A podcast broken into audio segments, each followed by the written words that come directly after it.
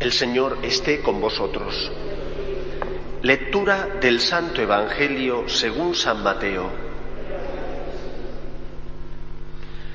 En aquel tiempo Jesús llegó al templo y mientras enseñaba se le acercaron los sumos sacerdotes y los ancianos del pueblo para preguntarle, ¿con qué autoridad haces esto? ¿Quién te ha dado semejante autoridad? Jesús les replicó, os voy a hacer yo también una pregunta. Si me la contestáis, os diré yo también con qué autoridad hago esto. El bautismo de Juan, ¿de dónde venía?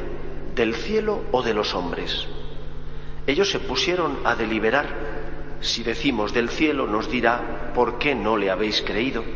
Si le decimos de los hombres, tememos a la gente, porque todos tienen a Juan por profeta. Y respondieron a Jesús, no sabemos. Él por su parte les dijo, pues tampoco yo os digo con qué autoridad hago esto. Palabra del Señor. Esta respuesta sorprendente de Cristo no tiene nada que ver con ese refrán español que tantas veces utilizamos y que dice que no hay respuestas indiscretas, sino preguntas improcedentes. A Jesús le preguntan y Jesús suele responder y ser claro y franco. Sin embargo, el que ve en el fondo del corazón sabe que aquellos que le preguntan no lo hacen con sinceridad, sino con una doble intención. Eso es lo que a Cristo le molesta. Le molesta la falsedad de la motivación por la que se acercan a Él. Cristo no tiene reparo en responder, en manifestar que es el Hijo de Dios, en curar porque es el enviado de la misericordia divina, pero sí que le molesta que le tomen el pelo o que intenten tomarle el pelo porque vayan con segundas intenciones que no son buenas, sino que van con una finalidad negativa. Cristo les responde a esos que vienen a preguntarle, les responde claramente, el bautismo de Juan es de Dios o es de los hombres. Y creo que esa misma pregunta nos hace a nosotros muchas veces, cuando venimos con preguntas indiscretas o improcedentes, cuando venimos con exigencias, cuando en lugar de venir con el corazón abierto, porque estamos necesitados de esperanza y consuelo, venimos buscando excusarnos, porque no hemos querido hacer lo que sabemos que tenemos que hacer. El mismo Cristo da gracias a su Padre Dios cuando dice, te doy gracias Padre porque has escondido estas cosas a los sabios y entendidos y se la ha revelado a la gente sencilla.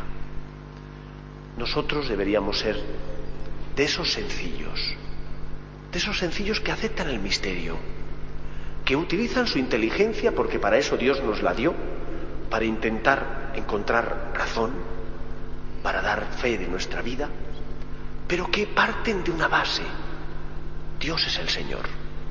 No puedo retar a Dios. No debo retar a Dios.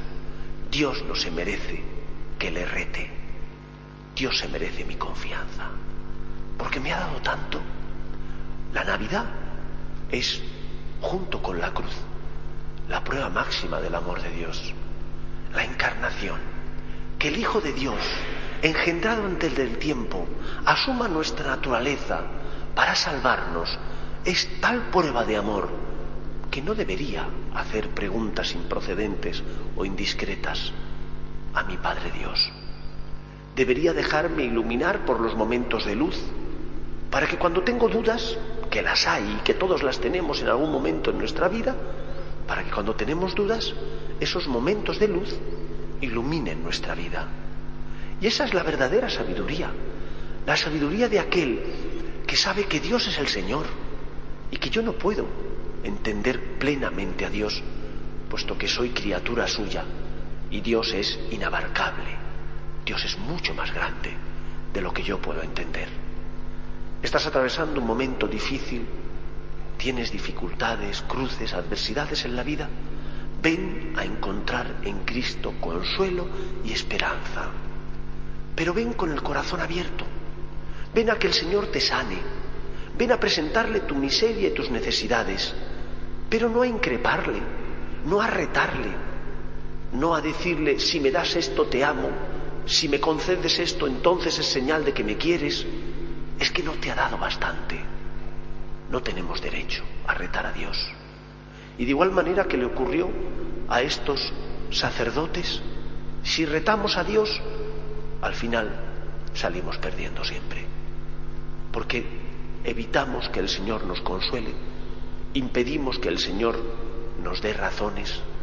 Como decía Pascal, el corazón tiene razones que la razón desconoce. Y esas razones las tenemos cuando nos fiamos de Dios, cuando nos ponemos a amar sin mirar únicamente mis problemas, cuando somos capaces también de darnos cuenta de que aunque tenemos problemas, también tenemos muchas razones para dar gracias a Dios, de que no todo es negativo, ni solo hay cosas negativas, hay tantas cosas por las que dar gracias a Dios, hay tantos motivos para no desconfiar de Él, hay muchísimos más motivos para tener fe y esperanza en Él que no para dudar del amor de Dios. Cuando mires el misterio de la Navidad, recuerda que la razón por la que Cristo se encarnó eres tú, que Él se hizo hombre simplemente para consolar a los hombres, para ser la luz que ilumina las conciencias y el corazón de las personas. Pues vamos a darle, a darle gracias a Dios y a pedirle que nunca la duda nazca en nuestro corazón y que si hay duda, vengamos a Él para que disipe las tinieblas del error, pero con humildad, siendo fieles a los momentos de luz, sabiendo que Dios nos amó hasta el extremo. Nos ponemos en pie.